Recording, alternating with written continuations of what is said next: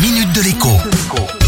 Bonjour à tous. Vous avez peut-être entendu dire que la SNCF allait bientôt mettre en place le paiement fractionné et sans frais des billets de train. L'idée est d'éviter que le prix prohibitif d'un billet n'empêche un client, pardon, un usager du rail, de voyager. Tout cela seulement parce qu'il n'aurait pas les sous sur son compte en banque ou sur sa carte à débit immédiat.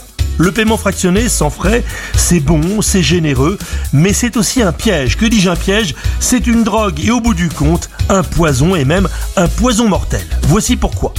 Contrairement aux règles qui régissent les crédits à la consommation, destinés à protéger les consommateurs des risques de surendettement, le paiement fractionné est totalement sans garde-fou.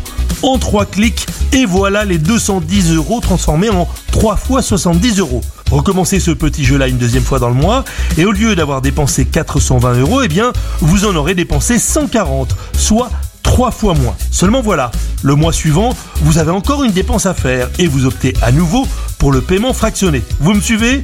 Quand on commence à payer en plusieurs fois parce que c'est gratuit, parce que c'est pratique, eh bien on met le doigt dans un engrenage et très rapidement c'est la main puis tout le bras qui y passe. En résumé, oui, vous pouvez utiliser le paiement fractionné une fois, exceptionnellement. Considérez cette option comme un joker. En revanche, hors de question de s'en servir plusieurs fois dans le mois, voire même d'en faire votre mode de paiement par défaut. À demain La minute de l'écho avec Jean-Baptiste Giraud sur radioscoop.com et application mobile Radioscoop.